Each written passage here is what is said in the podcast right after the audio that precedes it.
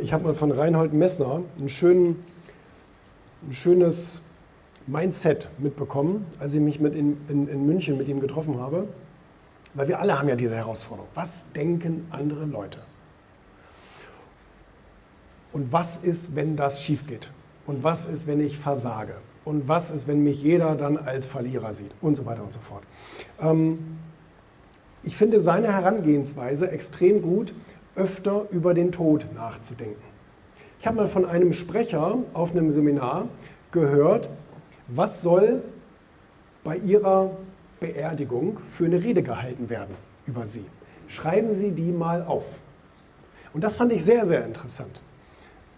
Was man selber möchte, dass andere, wenn du schon nicht mehr bist, über dich sagen und was vielleicht sogar auf deinem Grabstein draufstehen wird, etc. pp. Und wie groß überhaupt diese Beerdigung sein wird. Ne? Kommen da fünf Leute oder kommen da 5000 Leute? Ne? Wie, viel, wie viel Leben wirst du, wirst du tangiert haben?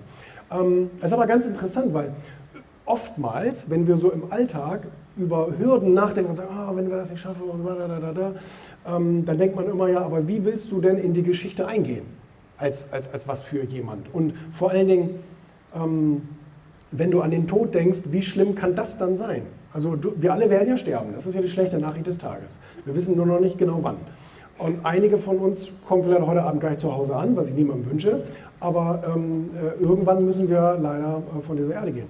Und die Frage ist dann eben, was habe ich da hinterlassen? Und vor allen Dingen, wie viel Zeit lasse ich denn so ins Land streichen, bis ich irgendwann eines lieben Tages mal meine Ziele und, und, und Träume verfolge? Nicht?